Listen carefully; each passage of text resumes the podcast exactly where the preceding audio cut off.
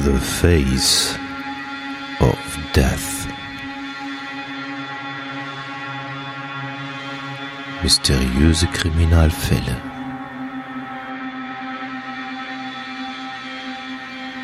Der Podcast. The Face of Death.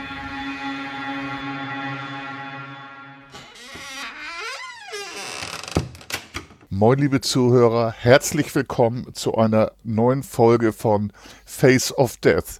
Ich hoffe, am anderen Ende der Leitung ist der Hatti. Ja, einen wunderschönen guten Morgen. Bin ich denn auch laut genug für dich, weil ich äh, der Meinung bin, äh, bin vielleicht nicht laut genug. Also ich höre dich gut. Ah, das Eigentlich wie immer. alles Deutlich alles und laut. Alles klar. Nur das wollte ich noch wissen. Äh, nicht, dass es heißt, äh, man hört mich nicht. Ne? Alles gut. Ja, äh, neue Podcast-Folge, ne? Was machen wir? Ja, wir machen heute also für mich einen sehr interessanten Fall. ja. Das Skript ist sehr lang geworden. Okay. Ähm, jetzt höre ich dich sehr laut. ja, ich habe es ein bisschen leiser gemacht. So, alles klar. Alles klar. So ist gut. Ne? Also das Skript ist sehr lang geworden. Ich finde die Folge super, super spannend. Ähm, und schauen wir mal, wie es den Zuhörern gefällt. Ja, man muss dazu sagen, also ich hatte das ja auch mit Bella und Klaus, also es wird halt äh, heute ein wenig geschichtlicher, also äh, wir gehen ja ins Jahr 1800 ähm, irgendwas in die 70 oder irgendwas. Äh, ähm, ja, ähm, ist halt mal was anderes, wir äh, sind nicht im 19. Jahrhundert, da hat man die Fälle wahrscheinlich auch so ein bisschen spektakulärer, denke ich, ne? Also als 1800 oder keine Ahnung was. Liegt aber auch, glaube ich, daran, dass äh, bei den Fällen äh, im 19. Jahrhundert ähm, die ganzen Ermittlungsverfahren äh, wesentlich besser sind als damals. Ja, das stimmt schon. Aber ich, also ich fand den Fall sehr spannend, aber da kommen wir gleich zu. Ja, machen wir vorher ein bisschen Hausmeisterei. Du hast ja so ein bisschen was notiert, ne? Äh, möchtest du ja was zu erzählen? Ja, wir haben ein paar Rückmeldungen gekriegt. Ich freue mich ja immer über Rückmeldungen, die konstruktiv sind und uns helfen. Da schrieb zum Beispiel Ioja Bindestrich 123 am 7.2. Toller Podcast. Man merkt richtig, wie viel Mühe ihr euch gebt. Und das finde ich super. Auch die Fakten am Anfang oder auch im Podcast eingewoben finde ich super spannend und werten den Podcast nochmal auf. Nur bei den Infos zur Schizophrenie, und das war meine Schuld, hätte Ioa das toll gefunden, wenn es eine Abgrenzung zur dissozialen Identitätsstörung äh, noch von uns gegeben hätte. Und äh, sie sagt, die wird häufig mit der Schizophrenie verwechselt. Dann geht's weiter. Besonders toll finde ich, dass ihr nicht Fälle nehmt, die schon tausendmal in anderen Podcasts beleuchtet wurden. Vielen Dank für einen tollen Podcast.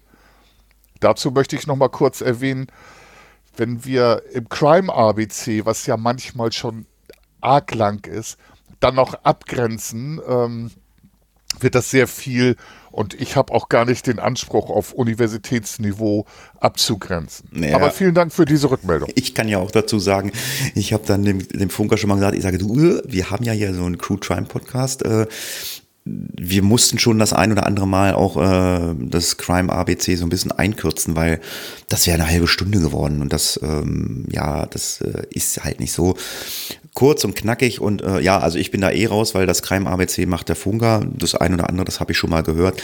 Ich kann auf ihn äh, auch nicht viel zu sagen, aber wie gesagt, äh, auch vielen Dank für die Kritik, ähm, ist ja richtig. Ähm, wir sind halt auch keine ja, Mediziner oder, oder, oder Fachleute für sowas.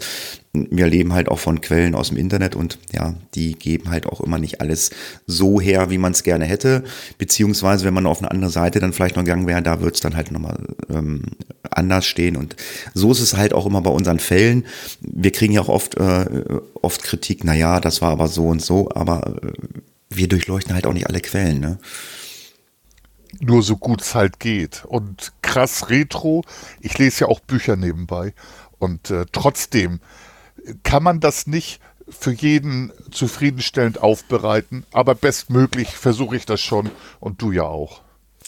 Ja, und ähm, ja, schön, dass wir halt nicht Fälle nehmen, die andere schon verpodcastet haben. Ich muss dazu sagen, ähm, wenn das mal passieren sollte, ist das also bei mir keine Absicht. Also ich höre gar keine anderen True Crime Pod Podcast. Ich weiß auch, dass andere True Crime Podcasts schon mal äh, Folgen genommen haben, die wir schon mal hatten oder so. Aber das ist ja auch jedem selber überlassen. Und äh, wenn das mal aus Versehen passiert, ja, dann ist das halt einfach so. Ähm, das muss ja auch jeder selber äh, für sich selber entscheiden. Ich meine, gut, klar, haben wir Hörer, die verschiedene äh, True Crime Podcast Formate hören. Und ähm, ja, dann kann es auch mal passieren, dass wir vielleicht auch mal einen Fall haben, den man schon mal hatte ähm, in einem anderen Podcast. Hm? Ja, dann ist das halt so. Und wir geben uns ja bestmöglich Mühe. Und äh, ich habe ja auch eine Liste, welche Fälle ich noch gerne bearbeiten würde. Also Mühe geben wir uns, ausschließen kann man es nie. Ja, bevor wir ins Crime ABC einsteigen, äh, hat der Funker, glaube ich, nochmal den Wunsch. Äh, wir haben eine Amazon-Wunschliste, die findet ihr auf www.faceofdeath.de. Und wenn ihr uns was Gutes tun wollt, dann könnt ihr ja mal auf die Wunschliste gucken. Und wenn nicht, ist auch nicht schlimm. Wir machen das hier nach wie vor kostenlos und das wird auch in der Zukunft so bleiben. Und ja, wie gesagt, wer uns was Gutes tun möchte, der kann ja mal auf unsere Amazon-Wunschliste gucken. Ne? Ja, sehr gerne, würde mich freuen. Und ich habe das Crime ABC heute auch kurz gehalten, weil der ja, Fall halt bin, so lang ist. Ja, der ist sehr lang. Also äh, wir werden jetzt irgendwie mal äh, loslegen. Also wenn wir dann irgendwann mal sagen, äh, nee, wir machen da jetzt eine Pause, dann äh, wird das Ding zweigeteilt. Äh, aber ansonsten werden wir es durchziehen und dann wird es halt mal wieder eine richtig lange Folge. Ja, und wir fangen mal mit dem kurzen Crime-ABC an äh, und hören uns mal an, was für ein Dilemma da der Funker zusammengebastelt hat. Ja, ich habe ein Dilemma zusammengebastelt und zwar geht es um den Begriff Dilemma. Den kann man einmal psychologisch und auch philosophisch sehen. Ist eigentlich eine Zwickmühle und man wird auch vielleicht zu unserem Fall da auch äh, eine Verbindung herstellen können.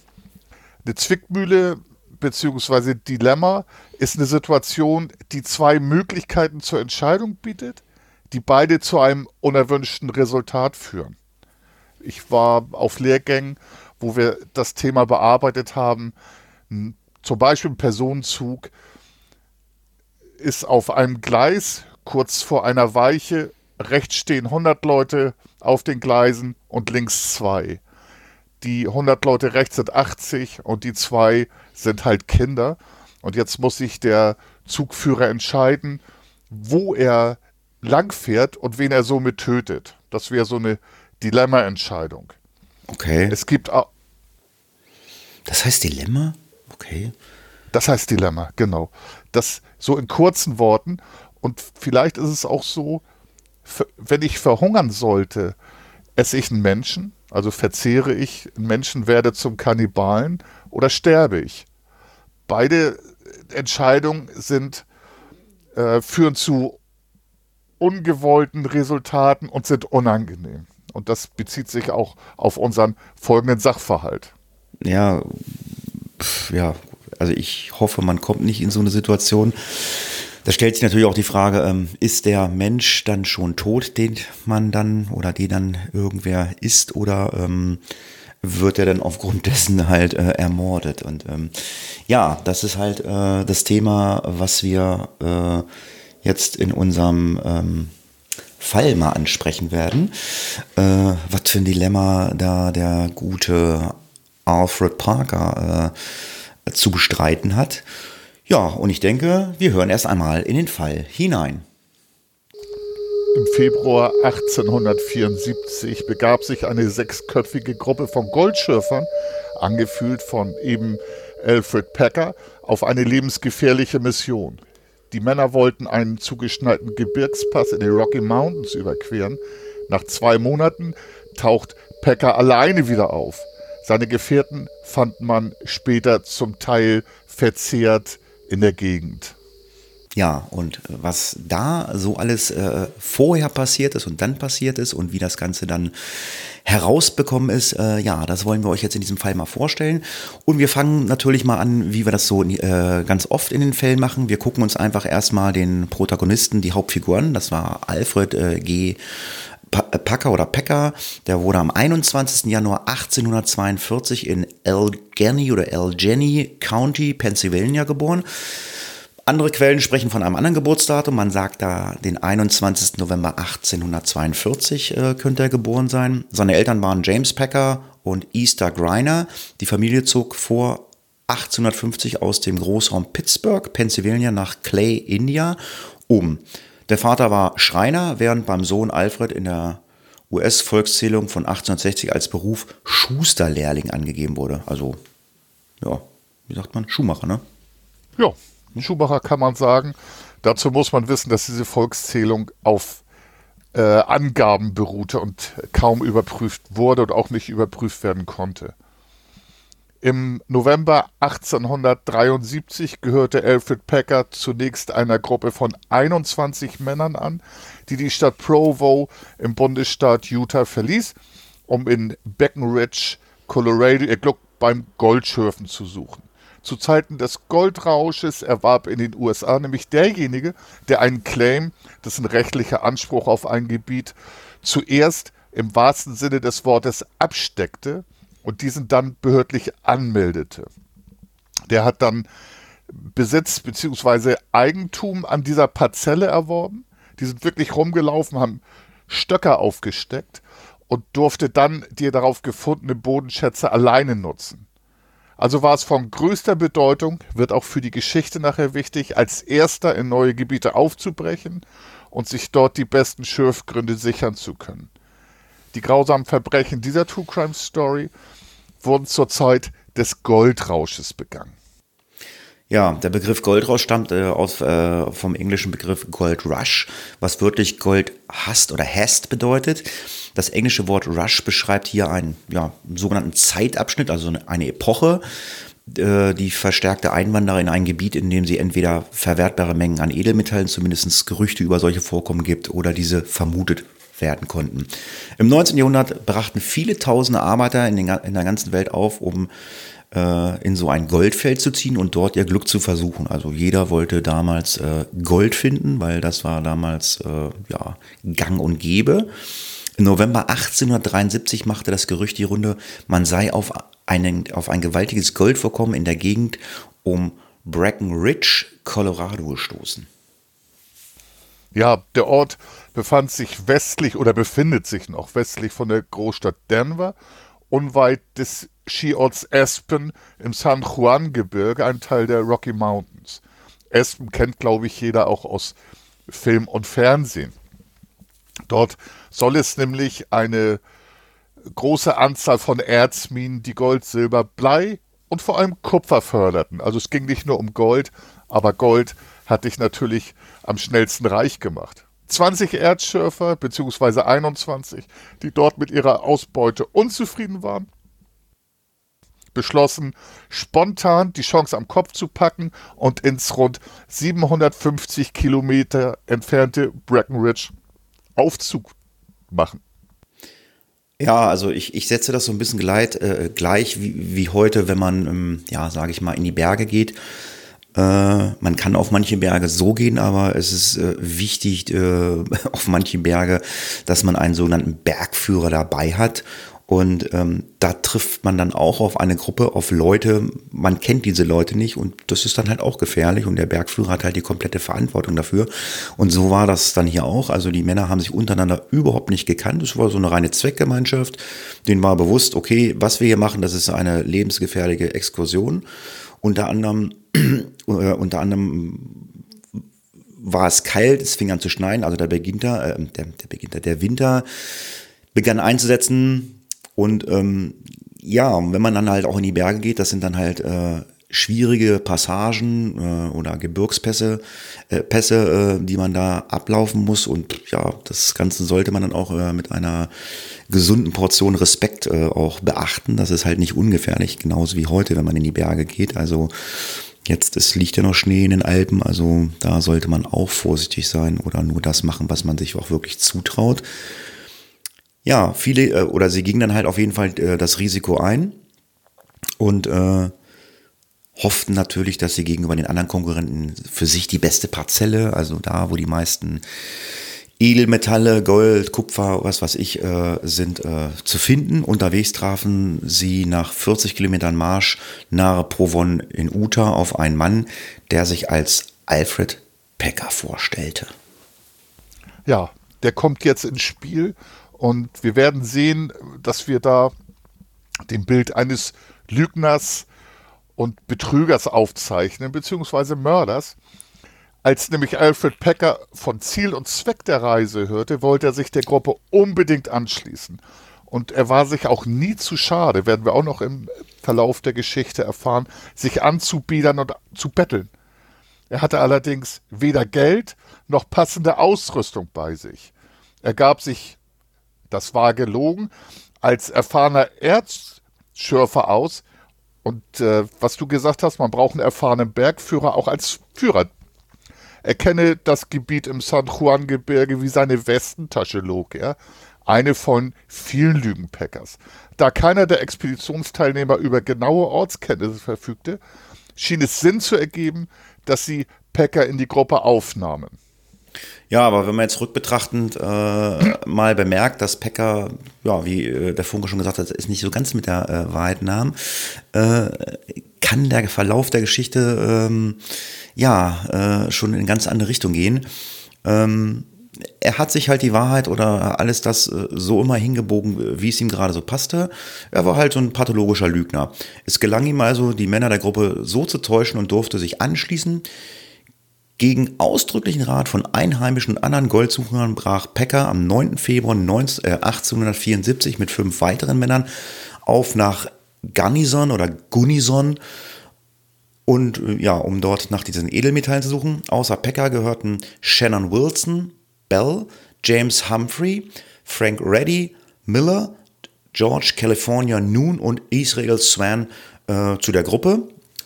Die Namen sollte man sich jetzt mal so ein bisschen merken, weil die tauchen dann doch dann äh, später mal des Öfteren auf, zumindest der eine oder andere.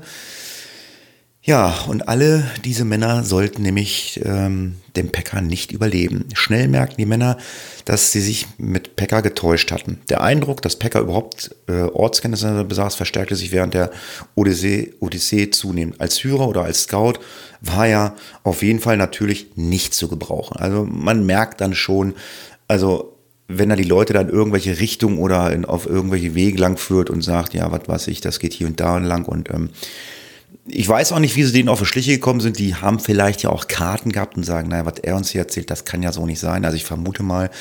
Oder ob die halt einfach, äh, ja, blindlings ohne irgendwas losgelaufen sind. Das weiß ich gar nicht. Weißt du da was? Hatten die Karten? Also wenn ich das richtig weiß, hatten die keine Karten und mussten auch später, das kommt noch im Lauf des Falls, rein mit Kompass navigieren. Sie wussten natürlich eine grobe Richtung, aber so richtig gutes Kartenwerk hatten sie nicht.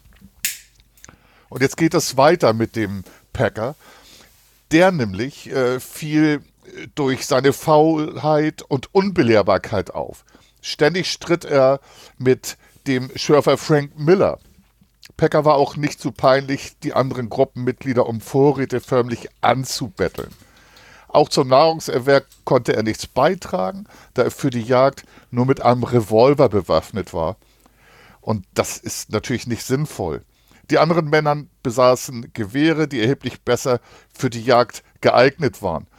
Dazu noch mal kurz ein bisschen Waffenkunde, also mit einer Faustfeuer, mit einer Kurzwaffe ist es natürlich schwer über längere Distanzen. Wild ist scheu, haut ab, so ein äh, Tier überhaupt zu treffen und dann auch zu sehen, dass eine, ein Geschoss überhaupt Wirkung entfalten kann. Also Faustfeuerwaffe hilft auf nahe Distanzen oder um einen Fangschuss zu setzen, aber nicht für die Jagd. Hm. Ja, sie folgten dem sogenannten Mormon Trail. Ich habe gerade mal nebenbei gegoogelt. Also der Mormon Trail ähm, ging von Salt Lake City durch Wyoming, Nebraska und Iowa, also durch drei US-Bundesstaaten.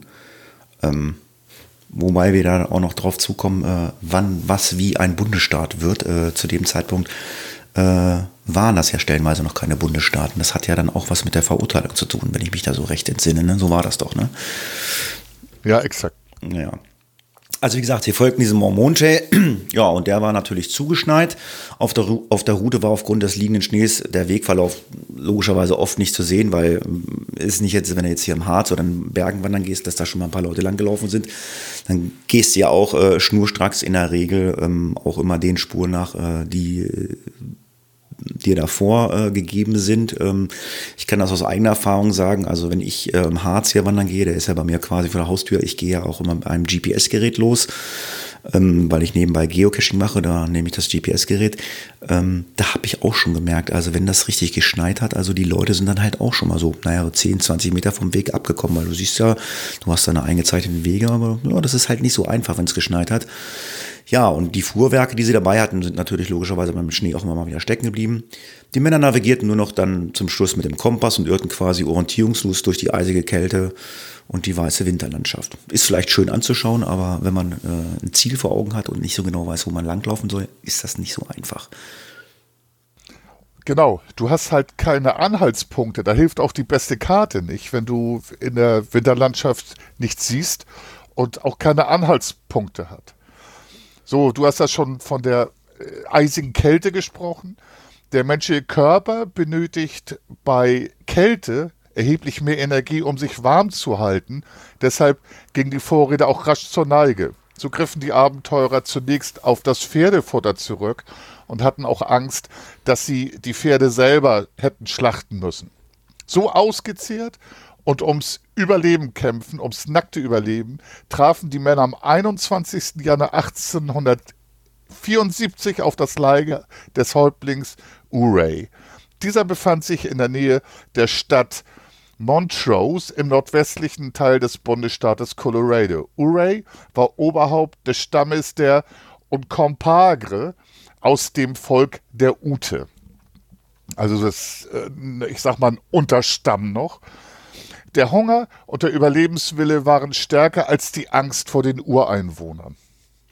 Ja, jetzt kommen wir mal so ein bisschen das, was wir aus äh, Westernfilmen kennen. Äh, der Streit so zwischen ähm, Cowboy und Indianer, so nenne ich es einfach mal, weil äh, zu, der, zu der Zeit herrschten nämlich äh, teilweise große Konflikte zwischen den äh, Völkern untereinander sowieso und natürlich auch mit den Zuwanderern, weil die gehören da ja nicht hin und was wollen die hier? Die Goldsucher wussten also nicht, äh, was ihnen passiert, wenn sie auf irgendeinen Stamm oder auf ein Volk treffen und mussten halt einfach nur auf ihr gut, äh, also auf gut Glück hoffen, dass ihnen nichts passiert. Tatsächlich befanden sich damals Teile des Ute-Volkes in einer, äh, einem gewaltsamen Konflikt mit Siedlern und der Armee. An diesem war der Unkopagre-Stamm nicht beteiligt und Häuptling Urey hatte sich Zeit seines Lebens für eine friedliche äh, Siedler eingesetzt. Also empfing er die hungernden und durchfrorenen Männer gastfreundlich und bot ihnen Nahrung und Unterkunft. Ja, das war reines Glück. Die haben halt gesagt, okay, bevor wir verhungern, schließen wir uns äh, dem Lager an. Der Häuptling erfuhr dann von den Plänen, die diese ähm, Schürfer in das Gebiet gebracht hatten und er riet ihnen eindringlich ab, die Reise fortzusetzen. In dieser Jahreszeit seien die Gebirgspässe viel zu gefährlich und das sagt halt einer, der sich da in der Gegend sehr auskannte. Er sagte, dass der Schnee so hoch liegen bliebe, dass zu befürchten sei, die Männer könnten darin völlig versinken.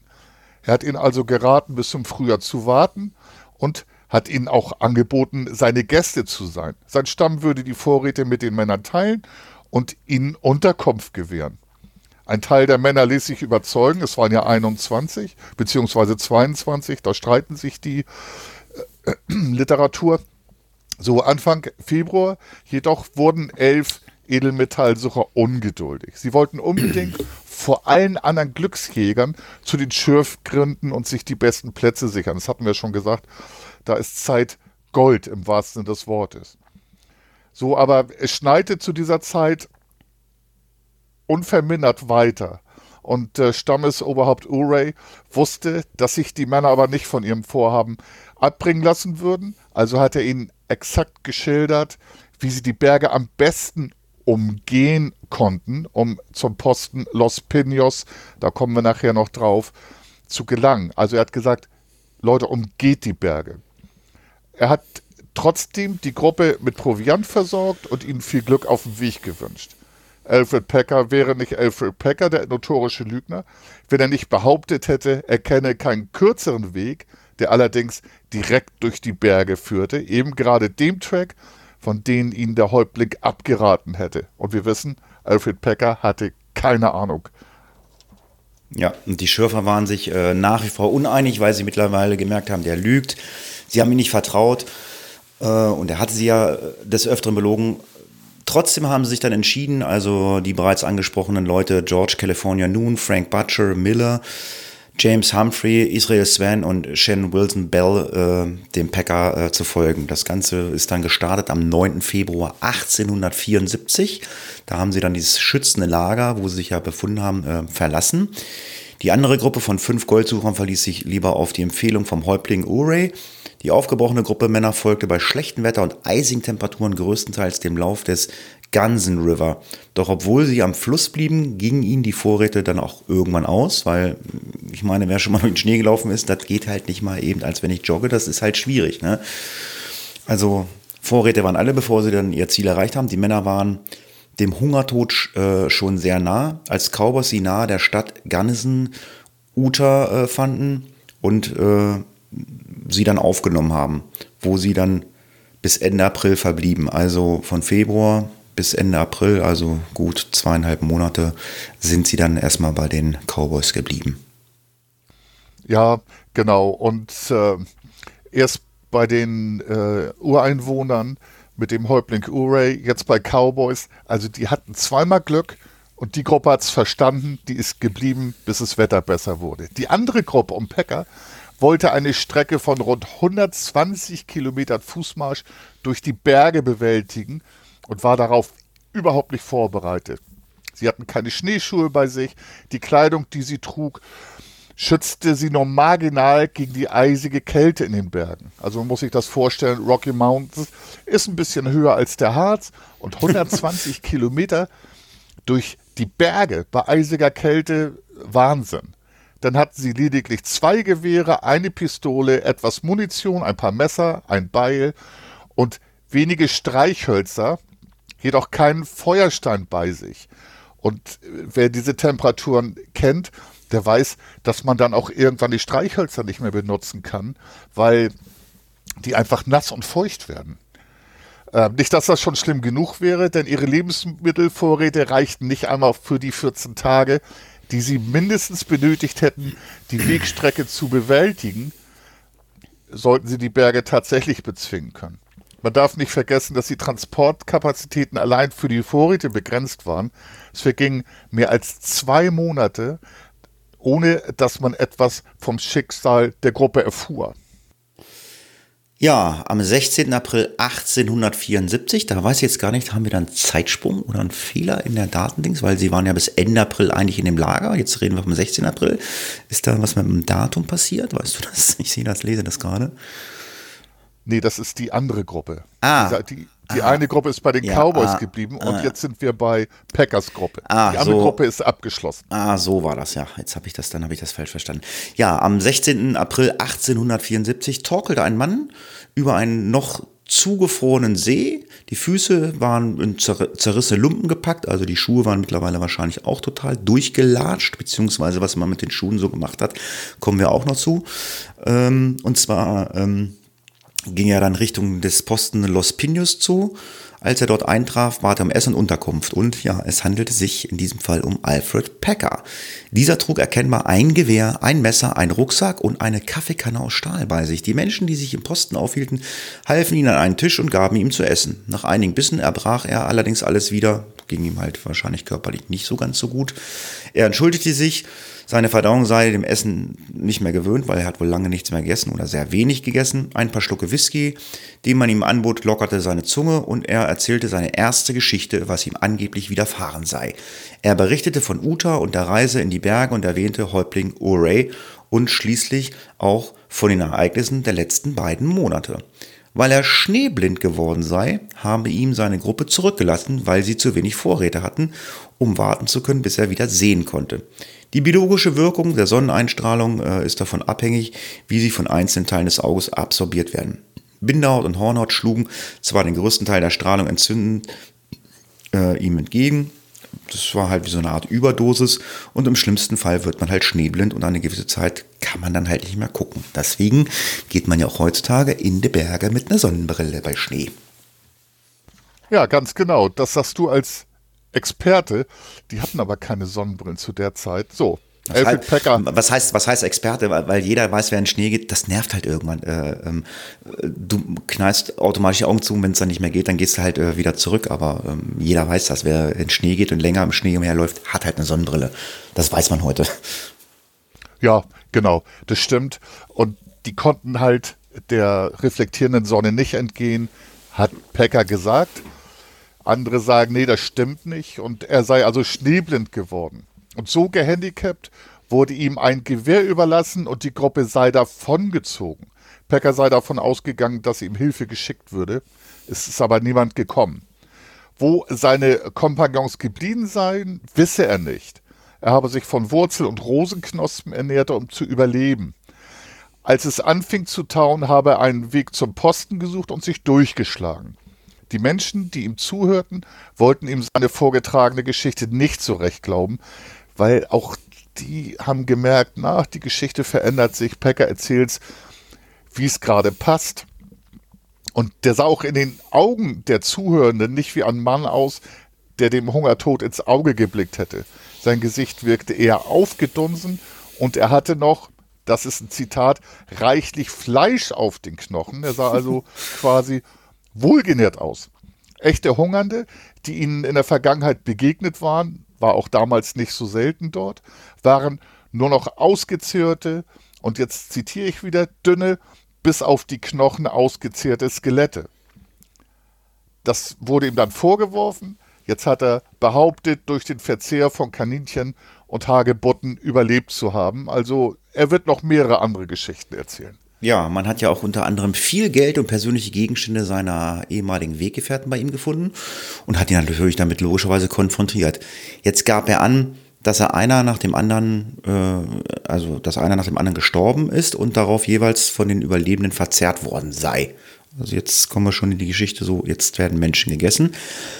Ähm, als man ihm das auch nicht glaubte, äh, sagte er, er habe äh, nach einer Erkundungstour Shannon Bell dabei ertappt, wie er Menschenfleisch gebraten hat, weil Bell ihn mit einem Beil angegriffen habe, habe Pecker äh, sich in Notwehr äh, hat er ihn erschießen müssen. Er schwor Stein und Bein, dass Bell den Verstand verloren hatte und alle anderen ermordet hat. Die betreffende Stelle befand sich westlich der Großstadt Denver, unweit des bekannten Skiorts Aspen im Suan-Yuhan-Gebirge, ein Teil der Rocky Mountains. Andere Quellen geben aber auch an, dass Packer behauptet habe, er, er besäße gar kein Geld.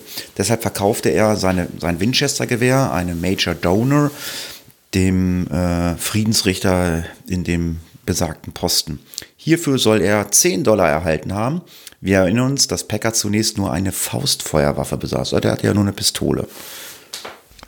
Ja, ganz genau. Und deswegen ist das Skript auch ein bisschen länger geworden, weil ich tatsächlich die meisten Geschichten, die Packer dann erzählt hat, und es werden noch mehr, hier schildern wollte. Den hat er gesagt, er blieb zehn Tage im Posten, um sich zu erholen. Dann kündigte er an, in seine Heimat Pennsylvania zurückkehren zu wollen. Die notwendigen Vorräte dazu wollte er sich in der nachbarten Stadt Saguch besorgen. In Saguch nahm er sich ein Zimmer in Dolan's Saloon.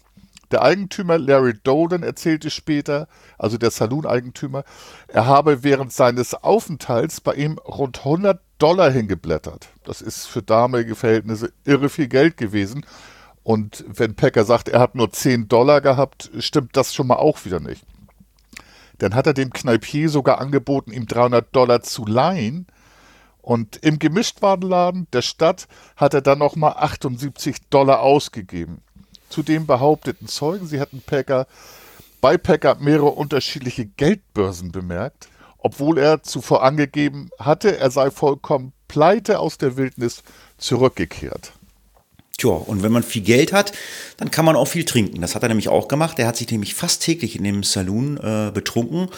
Ja, das lockerte natürlich äh, seine hochprozentige, äh, angeheiterte Zunge und er erzählte über äh, die zwei Monate in den Bergen. Jedes Mal erzählte er so eine andere Version der Geschichte, wobei er sich oftmals widersprach. Und da hat man halt auch gemerkt, da stimmt was nicht.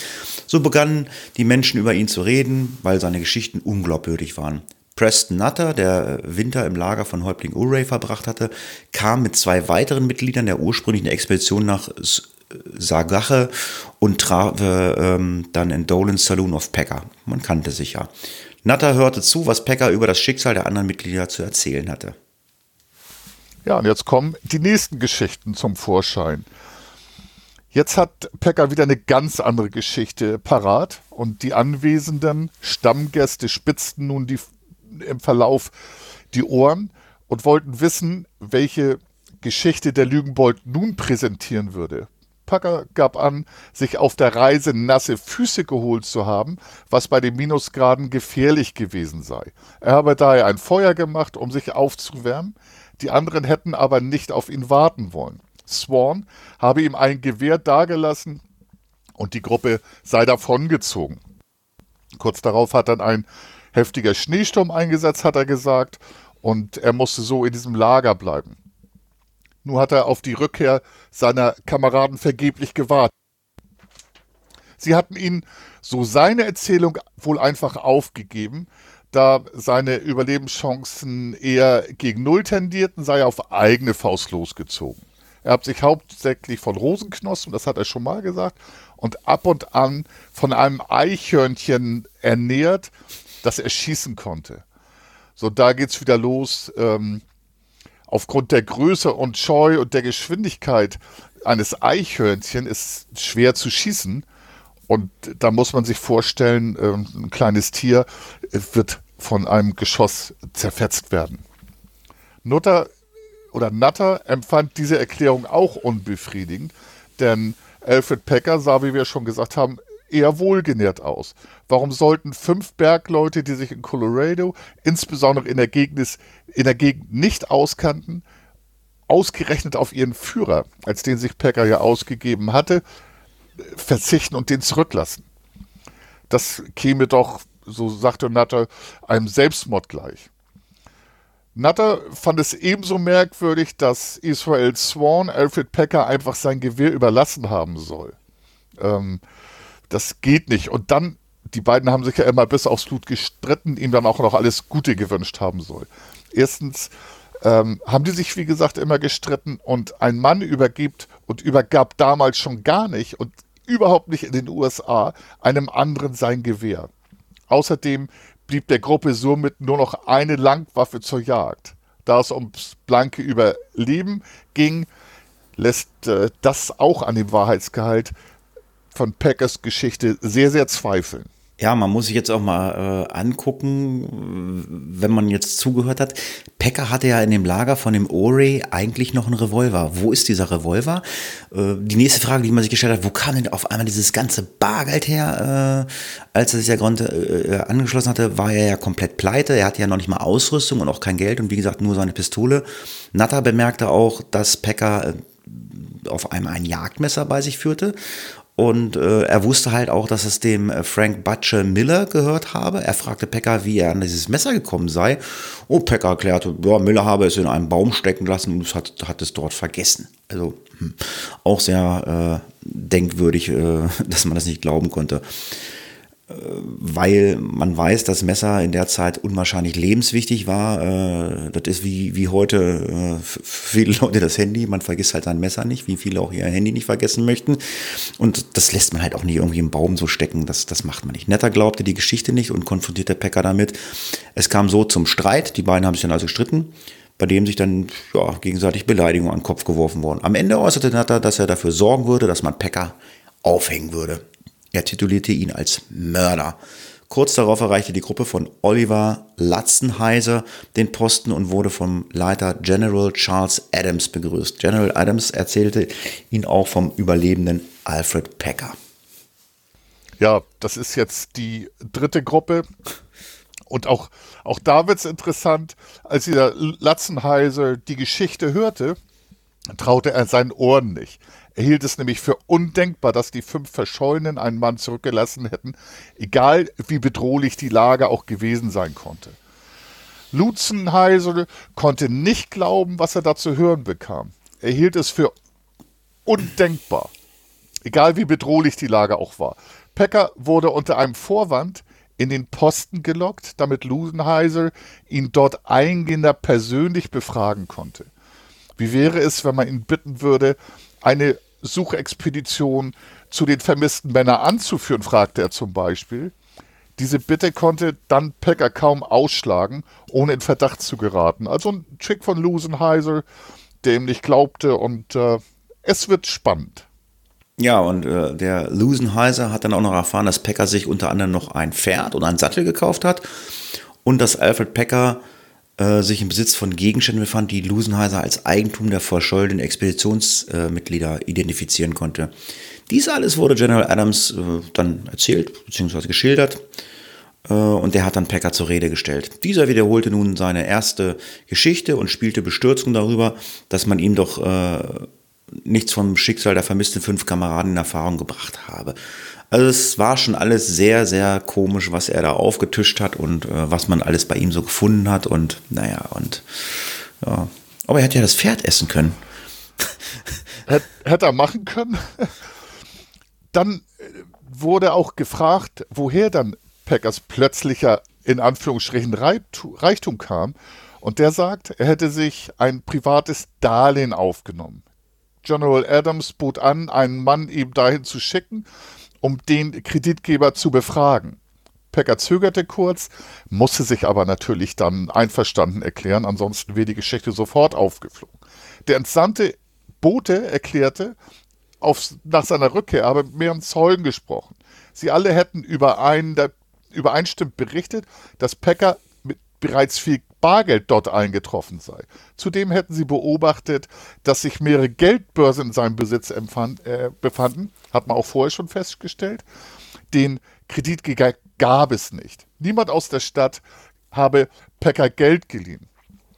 Denn General Adams beriet dann über weiteres Vorgehen. Dann trafen zwei Angehörige des Ute-Stamms im Posten ein. Sie hätten auf der Jagd in der Nähe der Stadt Menschenfleisch gefunden, Fleisch von weißen Männern. Zum Beweis hielten sie Streifen getrockneten Menschenfleischs in den Händen. Jetzt wird's spooky. Ja, da ist Pekka dann nämlich auf einmal in Ohnmacht gefallen. Äh, ja, als er dann wieder zu sich kam, hat er um Gnade gebettelt. Er schwor, äh, ein umfassendes Geständnis abzulegen. Das Geständnis eröffnete er äh, mit der Bemerkung, es ist nicht das erste Mal in der Geschichte, dass Menschen gezwungen waren, sich gegenseitig aufzuessen. Herman protokollierte das Geständnis, das Alfred Pecker am 8. Mai 1874 äh, 74 ablegen wollte oder gemacht hat und unter, unterschreiben wollte. Pecker behauptete, und jetzt wird es wirklich gruselig, seine Gruppe habe das Lager von Hopling Oray mit einem Vorrat an Lebensmitteln für 14 Tage verlassen. Doch das unwegsame Gelände, die widrigen Gewitterungsbedingungen und die damit eingehende erhöhte äh, Lage, dass der Energieverbrauch höher äh, geworden ist, sorgte dann dafür, dass die Vorräte bereits vor diesen 14 Tagen aufgebraucht waren. Und dann kommt man halt in eine Lage, äh, ja, die wir euch jetzt schildern werden. Ja, also ich habe mal gehört, im, im, Durchschnitt benötigt der Mensch 2000 Kalorien täglich. In der Arktis zum Beispiel 12 bis 14.000 allein, um sich warm zu halten. So angesichts der extremen Kälte hätten sie keine Wildtiere gesichtet, hat er berichtet. Die Gewässer seien zugefroren und Angeln somit nicht möglich gewesen. Ihr Nahrungsangebot beschränkte sich in den nächsten Tagen auf Kiefernharz, Rosenknospen äh, und einige wenige Wurzeln, die genießbar waren. Der Hunger soll so stark gewesen sein, dass die Männer sich gegenseitig auf, ich zitiere, beunruhigende Weise beäugt hätten. Also die haben sich, man kann sich das vorstellen, die haben sich beobachtet, die haben geguckt, was passiert. Die waren halt dem Hungertod nahe. Dann sei Packer weggegangen und habe in der Umgebung nach trockenem Brennholz gesucht.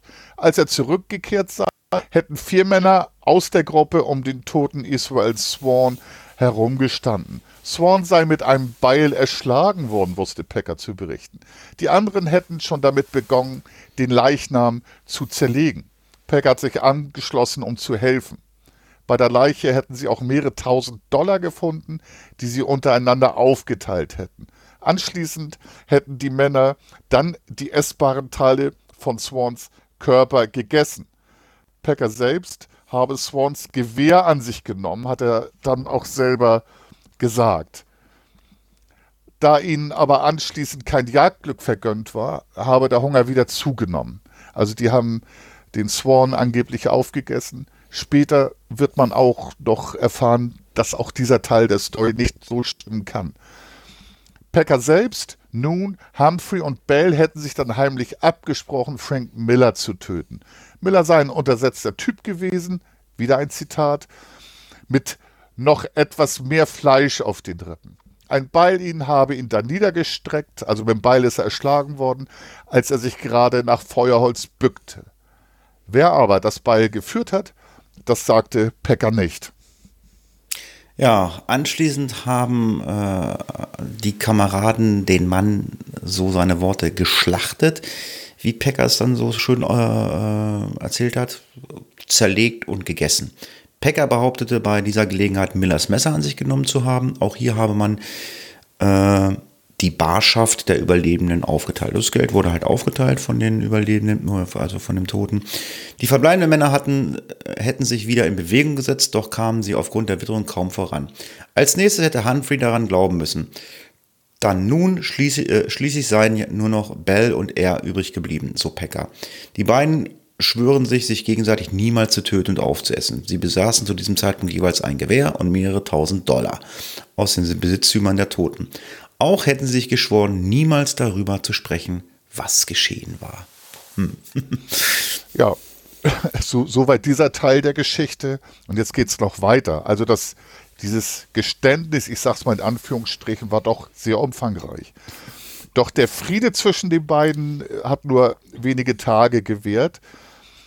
In, da haben sie sich nämlich von Wurzeln und angeblich einen Hasen ernährt, den sie erlegen konnten. So errichteten sie ein Lager, in dem der andere plötzlich ausgerichtet sei und geschrieben habe, er könne es nicht mehr länger aushalten. Also sie waren zu zweit und sein Kumpel hat jetzt angeblich gesagt, er kann nicht mehr. Er hat dann zu Pecker gesagt, dass der Schwur, also sich gegenseitig nicht zu verzehren und zu töten und davon nichts zu erzählen, nicht mehr gelte und Pecker oder einer von beiden nun sterben müsse. Bell habe sich eine Flinte geschnappt und sei auf Pecker zugestürmt. Er habe ihm mit dem Gewehr den, Schlegel, den Schädel einschlagen wollen, sagte Pecker. Pecker hat den Angriff aber abgewehrt und die Lage genutzt, mit Bell mit einem Beil am Kopf zu treffen. Er habe dann Bells Taschen geleert und natürlich den Beuteanteil an sich genommen. Dann habe er, also er hat jetzt alles gehabt, was die äh, vier anderen hatten. Dann hat er den Bell auch zerlegt und alles über dem Feuer gebraten, was ihm essbar erschien. Er habe einen Teil der Leiche verspeist, den Rest als Proviant eingepackt und sich dann auf den Weg gemacht. Und natürlich hat er, haben wir schon gesagt, äh, die Taschen geplündert und den Beuteanteil eingesteckt. Ja, dann ist er durch die Gegend geirrt und ist dann, wie wir ja gerade äh, eben erzählt haben, irgendwann auf diesen Posten gestoßen. Vorher hat er die Fleischstücke, die er noch bei sich führte, einfach weggeschmissen und gehofft, dass Wildtiere sich darüber hermachen, um die Spuren zu beseitigen. Es sei ihm jedoch schwer gefallen, dies zu tun, denn er müsste zugeben, dass das Menschenfleisch doch sehr gemundet hat. Und ganz besonders äh, die Bruststücke waren sehr vorzüglich. Lutzenheiser und die anderen Mitglieder der Expedition glaubten Pecker kein Wort. Bell sei zum Beispiel jemand gewesen, der bereitwillig sein Leben für andere geopfert hätte, wenn es die Situation erforderte. So jemand würde doch in einer Notlage nicht plötzlich losziehen und Menschen abschlachten. General Adams beschloss, einen Suchtrupp zusammenzustellen. Er befragte Ute Stammesmitglieder, ob sie einen See kennen würden, der Packers Beschreibung entsprach. Sie beschrieben eine Stelle etwa 80 Kilometer entfernt. Und da sollte man dann auch mal suchen gehen. Ja, der Suchtrupp wurde aus äh, fünf Goldschürfern aus Utah und mehreren Mitarbeitern des Postens sowie Alfred selber in die Berge gebracht. Nach zwei Wochen erreichten sie Lake Fork am Gunnison River. Dort vermutete, vermuteten die Ute das fragliche Lager. Also Pecker beschrieb ja die Gegend und die Einheimischen haben das dann auch nachvollziehen können. Jetzt hat aber Pecker behauptet, die Gegend nicht wiederzuerkennen. Also er hat auf Zeit gespielt und wieder gelogen. Lutzenheiser wurde dann rasend vor Wut. Der hat den Packer gehasst. Dann hat er ihn als Lügner und Mörder beschimpft und verlangt, dass man ihn direkt am nächsten Baum aufhängen werde. Die Suche nach möglichen Überresten der Vermissten verlief aber erfolglos, sodass der Suchtrupp sich auf den Rückweg machte. Hier unternahm Packer dann einen Mordversuch am Leiter des Trupps. Er versuchte diesen hinterrücks mit einem Messer zu ermorden, konnte allerdings von anderen Gruppenmitgliedern überwältigt werden. Also man, man sieht, Packer ist nicht nur ein Lügner, sondern geht auch so in Richtung Mörder und dem ist, glaube ich, alles egal. Hauptsache, er kommt voran.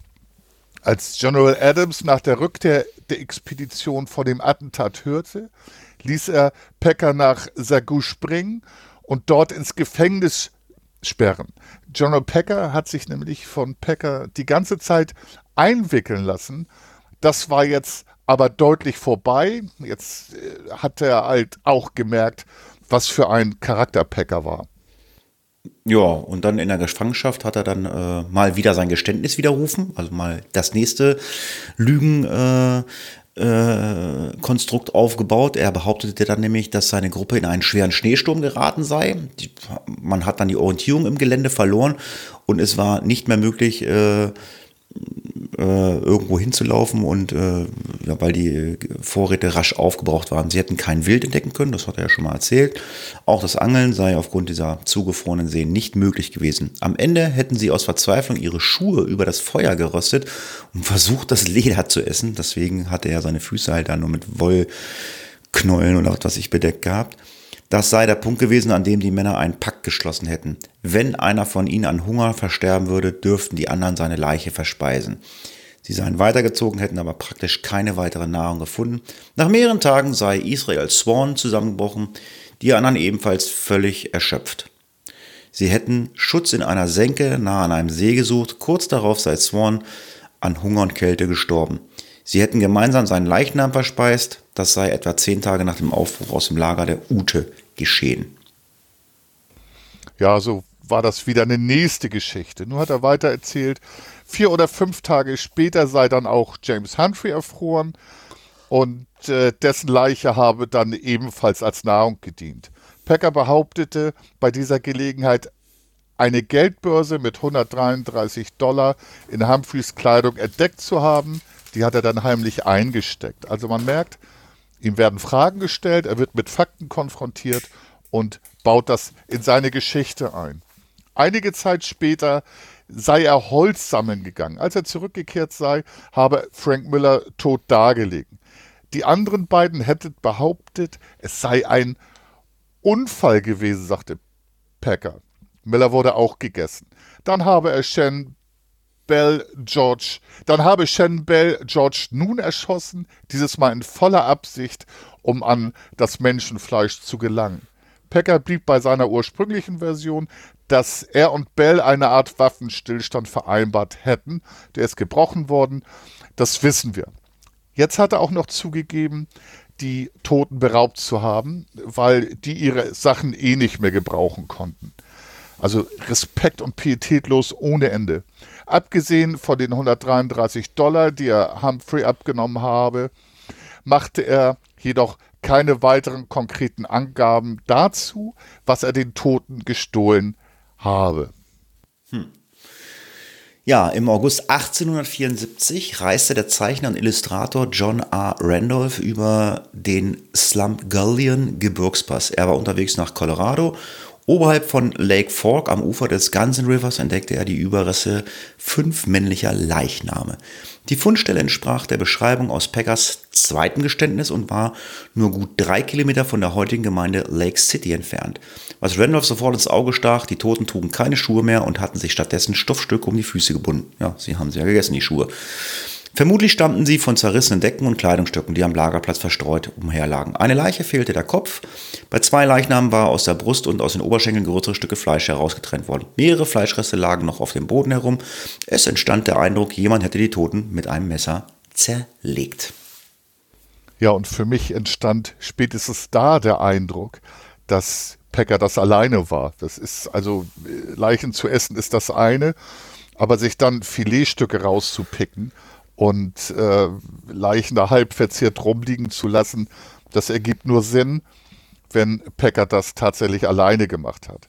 Der Zeichner fertigte eine detaillierte Skizze an, auf der der Zustand der Leichen festgehalten wurde. Anschließend benachrichtigte er die Behörden in Lake City. Die Zeichnung und die Schilderung Randolphs erschienen zwei Monate später, nämlich am 17. Oktober 1874 in Harper's Weekly Magazine. Der Gerichtsmediziner der zuständigen Hinsdale County kam mit 20 Freiwilligen zum Tatort. Preston Nutter, Mitglied der ursprünglichen Expedition in Utah, identifizierte die Toten als nämlich eben diese vermissten fünf Goldschürfer. Bei der Leiche ohne Kopf handelt es sich aller nach Wahrscheinlichkeit nach um Frank Miller. Das haben sie einfach im Ausschlussprinzip dann auch festgestellt. Die Leichname wiesen Spuren extremer, ich zitiere, Gewalteinwirkung auf und so wurde Frank Miller und Israel Swan nahezu vollständig skelettiert. Nun weiß man aber nicht, ob das nicht auch Wildtiere waren, die dann in der Zeit sich auch an den Leichen gütlich getan haben. Auch das Verschwinden von Millers Kopf führte man auf Tiere zurück, die den Schädel verschleppt hätten. Ja, James Humphrey und George Noon waren teilskelettiert. Die Beinknochen lagen frei, der Torso enthielt nur noch die äh, verwesten Eingeweide. Die Gesichter waren zwar ebenfalls in Verwesung äh, geraten, aber anhand der Gesichtszüge äh, war noch ganz klar erkennbar, wer das war. Die Behaarung an Schädel und Kinn waren noch vorhanden. Nach dem Augenschein war die Fäulnis bei Humphrey etwas weiter fortgeschritten. An den Leichnam waren deutliche Schädelverletzungen erkennbar, die von einem Schlag mit einem Beil herrühren konnten. Zudem waren an den Skeletten mehrere Knochenbrüche sichtbar. Der Zustand von Shannon Bells Leiche sprach dafür, dass er als letzter aus der Gruppe ums Leben gekommen war. Doch die Hände waren zum Beispiel noch vollständig erhalten, die Haut dort noch nicht zerstört. Auch das Gesicht und die Haare waren nahezu intakt geblieben. Der übrige Körper war jedoch, ja, so in modrige Masse verquollen. Das Schädeldach war offen, Hirnsubstanz war ausgetreten und hatte sich dann auf den ganzen Boden verteilt. Ja, das spricht zum Beispiel gegen Tierfraß, weil Tiere würden dann tatsächlich alles verzehren. Bei Noon, Humphrey und Bell waren Fleisch und Muskeln an einigen Stellen augenscheinlich mit einem Messer entfernt worden. Darauf deuteten entsprechende Kerben in den Knochen hin, die aller Wahrscheinlichkeit dann nicht auf Wildfraß zurückzuführen waren. Die inneren Organe und das Rückenmark der Toten waren davon nicht betroffen, zumindest ließen sich dort keine vergleichbaren Spuren feststellen bzw. ausmachen. Die Auffindesituation widersprach in mehreren Punkten den Geständnissen, die Alfred Packer abgelegt hatte. Die Tote lagen alle an einem Platz und waren nicht an unterschiedlichen Orten ums Leben gekommen. Man hat nämlich auch keine Schleifspuren gefunden. Nur an drei Leichen fanden sich Hinweise, die auf Kannibalismus schließen ließen. Packers Geschichte über das gemeinschaftliche Verspeisen der Toten war damit ebenfalls zweifelhaft. Also man sieht, die Geschichte passt nicht mehr und das, was ich sagte, ähm, man hat nicht vier Tote und verspeist ein bisschen was davon. Also ich habe da schon eine Geschichte im Kopf, was passiert sein konnte. Genau wissen kann man es aber nicht. Ja, und die Fetzen, die man ja gefunden hat an den äh, eingewickelten Füßen, bestätigten dann zumindest, dass die Männer wirklich, wie wir es angesprochen haben, aus Verzweiflung ihre Schuhe gegessen haben das war zumindest äh, ein Teil Wahrheit, die Pekka gesagt hat, weil das hat Pekka ja auch gesagt, dass sie äh, das Leder der Schuhe gegessen haben.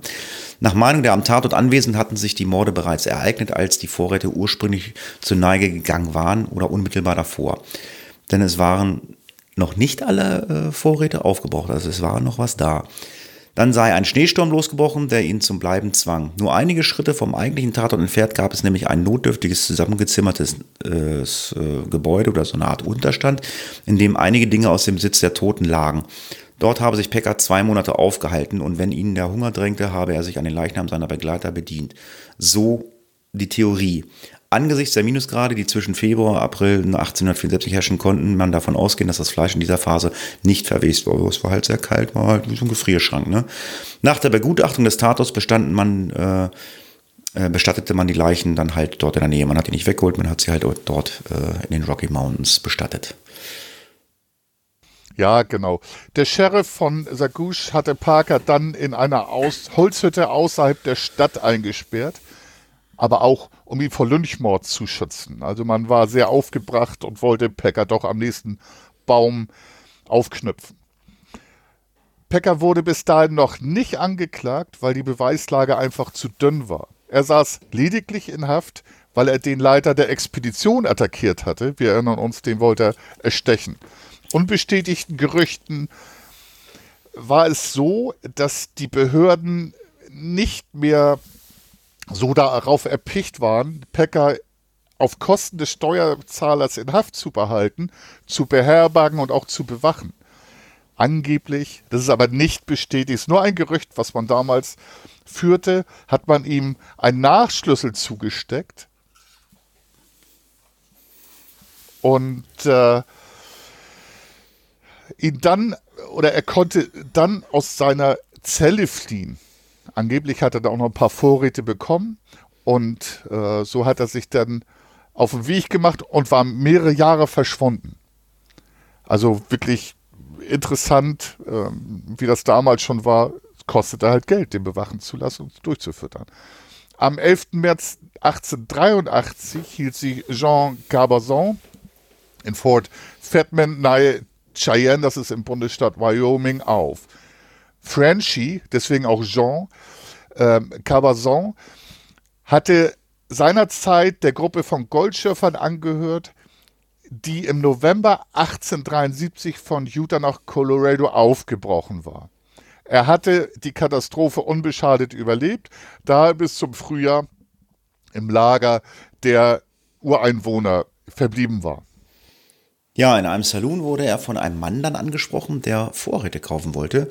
Er erkannte Alfred Packer sofort wieder, auch wenn sich dieser dann als John Swartze ausgab. Gabazon ging zum Sheriff von Cheyenne und informierte ihn über seine Begegnung mit dem flüchtigen Packer.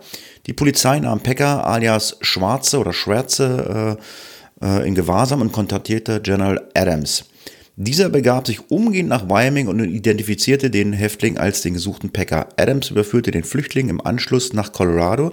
Da die Morde in Hinsdale County geschehen waren, kam Packer diesmal nicht nach Sagusche, dem Sitz des gleichnamigen County, sondern der kam dann nach Lake City.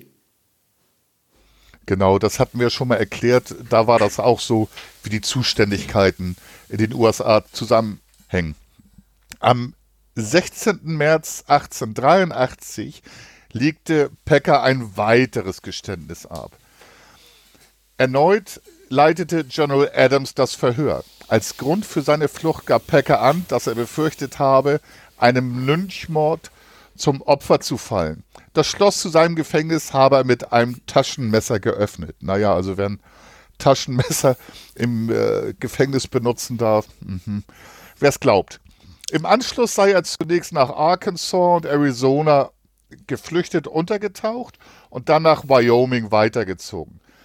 Cayenne, wo man ihn schnappte, war im Übrigen nur rund 450 Kilometer von Sagouche entfernt.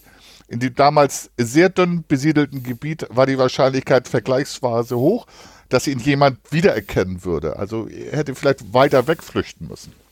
Er stritt aber weiterhin ab, den Tod aller Männer zu verantworten. Aber in einem wichtigen Punkt änderte er seine ursprüngliche Aussage. Er behauptete nämlich nicht länger, die Männer seien jeweils im Abstand von mehreren Tagen und an unterschiedlichen Plätzen ums Leben gekommen. Stattdessen wollte er die Morde nun Bell anhängen. Angeblich habe er am fraglichen Tattag die Gegend erkundet und nach S-Bahn gesucht und kam dann auch nach dem Gemetzel erst zum Lager. Also er hat die Geschichte wieder angepasst und fein weiter gesponnen. Ja, und als er ins Lager zurückkehrte, hatte er dann einen grausamen Anblick äh, vor seiner Nase. Bell habe sich bereits am Morgen, bevor er das Lager verlassen habe, reichlich verrückt benommen. Bell habe am Feuer gegessen und ein Fleischstück über die Flamme, über die Flamme gegrillt. Das Stück habe er aus dem Bein des, äh, von Miller geschnitten, dessen Leichnam sich etwas weiter entfernt am Fluss befunden hatte. Millers Schädel sei von einem Bell völlig, äh, war von Bell völlig zertrümmert geworden gewesen. Die anderen drei hätten tot neben der Feuerstelle gelegen, ebenfalls erschlagen. Teilweise hätte er zwei oder drei Hiebverletzungen an der Stirn erkennen können. Als er sich dem Feuerplatz genähert hatte und Bell ihn bemerkte, sei dieser aufgeschwungen und äh, habe ihn versucht, mit dem Beil anzugreifen. Da habe er dann in Notwehr seinen Revolver gezogen und auf ihn geschossen.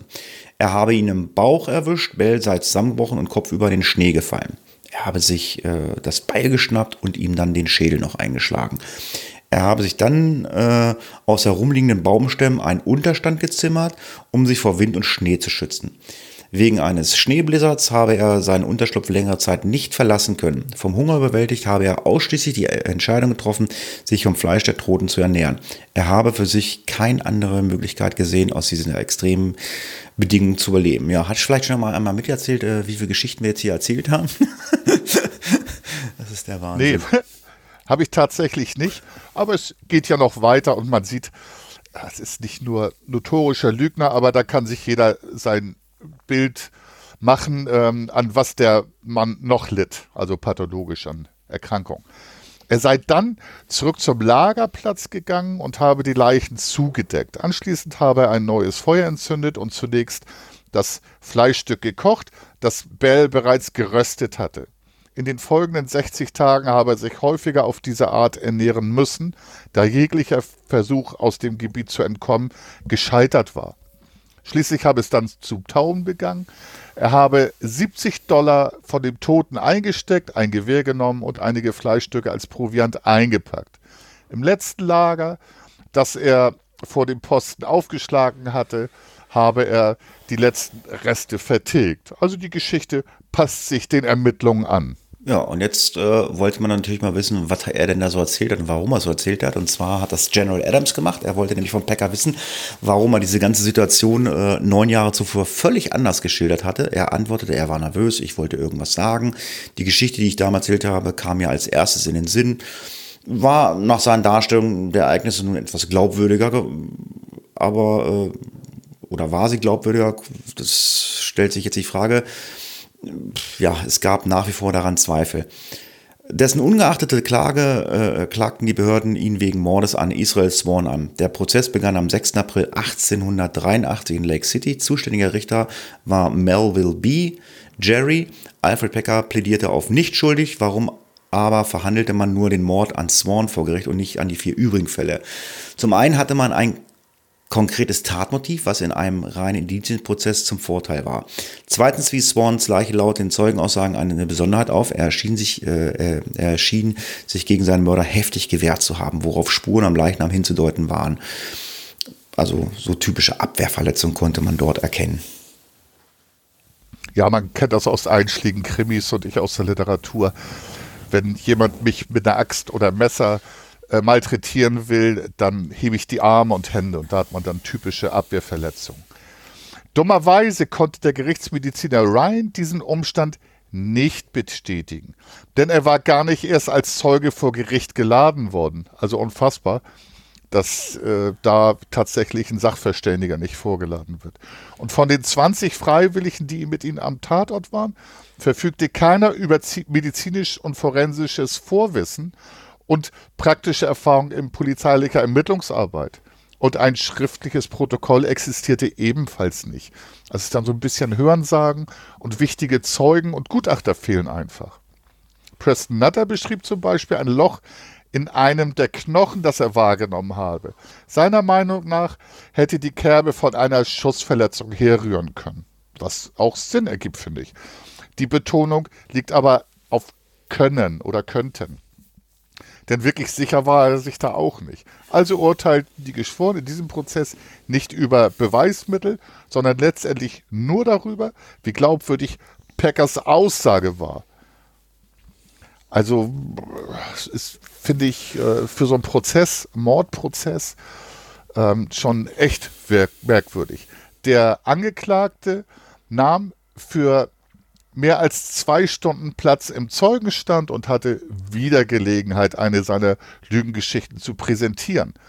Er musste die Fragen des Staatsanwalts beantworten, konnte, dieser konnte ihm auch mehrere Lügen nachweisen. Pecker machte falsche Aussagen hinsichtlich seines Alters und über seine Zeit beim Militär und in Bezug auf die in Bezug auf die Gründe für seine Entlassung aus dem Kriegsdienst. Ja, und er hat äh, auch dann äh, mal wieder geleugnet, was mit dem Tod der Männer zu tun zu haben. Er hat lediglich zugegeben, den beilschwingenden Wilson Bell in Notwehr erschossen zu haben. Und wieder einmal ändert er dann wieder seine Darstellung des, der Geschehnisse. Im Prinzip kehrte er wieder zu seiner ersten Aussage zurück, nach äh, der die Männer nacheinander verhungert und erfroren seien. Die Überleben hätten sich dann vom Fleisch der Verstorbenen ernährt, bis er äh, äh schließlich der Letzte gewesen sei. Nach seiner Aussage habe er jedes Mal lediglich köchelndes Menschenfleisch auf dem Feuer bemerkt. Er gestand vor Gericht lediglich ein, dass er später selber Fleisch von Bell und Miller gegessen habe, um zu überleben. Becker hatte also vor Gericht mehrere Versionen der Geschehnisse erzählt äh, und das Ganze ja, hat sich halt alles widersprochen. Er hatte zugegeben, dass er den Opfern Gegenstände und Geld abgenommen hatte. Er präsentierte sich im Zeugenstand äh, ja, total flapsig. Die Geschworenen glaubten ihm kein Wort. Am 13. April 1883 sprachen sie ihn des vorsätzlichen Mordes an Israel Swan für schuldig. Ja, heftig. Ähm, da war ich ein bisschen zwiespältig. Eigentlich hat man ihm ja nicht wirklich was nachweisen können. Und nur weil er verschiedene Stories äußert, ihn dann zu verurteilen, weiß ich nicht. Aber so ist es bei geschworenen Gerichten, die ja in den USA üblich sind. Richter Gary kam in seiner Urteilsbegründung zu dem Schluss, dass Pecker aus reiner Habgier gehandelt habe und nicht aus Notwehr oder um des reinen Überlebens willen. Das merkt man halt daran, dass die Leichen nur teilverzehrt waren und äh, ja. Er unterstellte dem Angeklagten, die fünf Opfer im Schlaf überrascht und getötet zu haben. Damit war Pecker aus Sicht des Gerichts für alle Morde verantwortlich, auch wenn er nur für einen Mord bestraft werden könne. Gary verhängte die Todesstrafe gegen den Verurteilten. Pecker sollte am 19. Mai 1883 gehängt werden. Doch dagegen hat Pecker Einspruch eingelegt. Die Behörden mussten die Hinrichtung verschieben. Im Oktober 1885 gab der oberste Gerichtshof von Colorado der Revision wegen eines Formfehlers im Verfahren statt. Wie dieser ausgesehen hat, kann ich nicht sagen, was das für ein Formfehler war. Naja, jetzt kommen wir zumindest zu der Geschichte, was ich vorhin schon mal angesprochen habe, äh, dass es zu dem Zeitpunkt ja alles noch keine US-Bundesstaaten waren. Der Supreme Court argumentierte dann nämlich, dass Colorado im, 8, äh, im Jahr 1874 also zum Tatzeitpunkt noch kein US-Bundesstaat gewesen sei, sondern lediglich den Status eines Territoriums hatte. Das Strafgesetzbuch des Bundesstaates Colorado existierte da noch nicht. Entsprechend hatten sich darin festgehaltene Paragraphen noch, äh, ja, gar, hatten noch gar keine rechtlichen Bewandtnis äh, oder, eine Bedeutung. Daher konnte man Packer auf, diese, äh, auf dieser Grundlage nicht aburteilen. Juristisch spricht man hier von einem sogenannten Rückwirkungsverbot. Das Verbrechen hatte sich zudem nicht nur auf Bundesterritorium, sondern darüber hinaus innerhalb der Grenzen eines Indianerreservats ereignet. Infolgedessen musste hier Bundesrecht und nicht föderales Recht zur Anwendung kommen. Damit war die Vollstreckung des Urteils ausgesetzt. Ein anderes Gericht sollte sich erneut dann mit diesem Fall befassen. Ein weiterer Prozess fand im Jahre 1886 in Gennison statt. Diesmal traten mehrere örtliche Jäger als Zeugen auf. Sie bestätigten zwar, dass 1874 einer der härtesten Winter gewesen sei, an denen sie sich erinnern konnten, doch im San Juan-Gebirge habe es auch in dieser Zeit ein reichliches reichliches Angebot an Hirschen, Gabelböcken und kleine Wildtiere gegeben. Es gab sogar einen Bericht, dass man damals ein Hirschkadaver nahe des Tatorts gefunden hat. Also es spricht dafür, dass man vielleicht dann doch einen Hirsch gegessen hat. Ja, und vielleicht es gar nicht nötig war, Menschenfleisch zu verzehren. Und möglicherweise hat Pecker da aus Habgier gehandelt, weil er halt an die äh, Sachen seiner Kumpel würde ich ja nicht sagen, Kollegen auch nicht, seiner Weggefährten wollte. Daraus, darüber hinaus wurde im Prozess Packers Entscheidung hinterfragt, die Route über den Gebirgskass zu wählen. Wenn er sich tatsächlich in der Gegend ausgekannt hätte, wie er es bis zuletzt behauptete, wäre dieser Entschluss überhaupt nicht nachzuvollziehen. Es war bekannt, dass dort bei einem Schneesturm mehr als zwei Schnee, Meter Neuschnee fallen können. Diese Berge bei eisigen Temperaturen und Winden zu überklären, kam ein Selbstmordkommando gleich. Jeder halbwegs erfahrene Führer hätte um diese Gefahr gewusst. Häuptling Urey hatte ihnen einen vergleichsweise sicheren Weg aufgezeigt und sie auch mit Nahrung versorgt. Auf diesem hätte man jederzeit in akuter Hungersnot Fische angeln können, wenn kein Wild in Sicht war. Das war ja am Fluss entlang, der nicht zugefloren war. Hm. Pekka blieb dann jetzt aber bei seiner Aussage, äh, also bei seinem letzten Geständnis aus dem März, äh, aus dem Jahre März, aus dem Jahre oder März 1883. Ähm, Bell habe alle getötet und er hat ihn dann halt in Notwehr erschossen. Pecker hat sich von den zwei Prozessen bessere Chancen ausgeredet, doch er hatte sich getäuscht. Diesmal erklärte ihn das Gericht am 8. Juni 1886 äh, für alle fünf Taten schuldig. Die Geschworenen werteten die Verbrechen nicht als heimtückischen Mord, sondern als vorsätzlichen Totschlag. Für jede Tat erhielt Pecker acht Jahre Gefängnis, in, den, äh, in, in der Summe eine, eine Haftstrafe von 40 Jahren. Zum damaligen Zeitpunkt stellte dies die längste Freiheitsstrafe dar, die in der Geschichte der Vereinigten Staaten damals verhängt worden war. Ja, genau. Damit hat einen Rekord gebrochen. Ähm, die Todesstrafe war auch noch eine äh, probate Bestrafung damals, aber der ist er ja dadurch, dass er wegen Totschlags verurteilt wurde, entkommen. Alfred Pecker saß seine Strafe im Gefängnis von Canyon City ab. Er legte insgesamt fünfmal erfolglos Berufung gegen das Urteil ein. Nach 16 Jahren in Haft beantragte Pecker seine vorzeitige Entlassung auf Bewährung. Zunächst wurde dieser Antrag abgelehnt. Doch Polly Pry, eine Reporterin der Denver Post, interessierte sich für Packers Geschichte und glaubte, dass er unschuldig war. Also die hat er einlullen und einwickeln können bei einem Interview. Sie leitete eine Kampagne in die Wege, die sich für die Freilassung Packers einsetzte.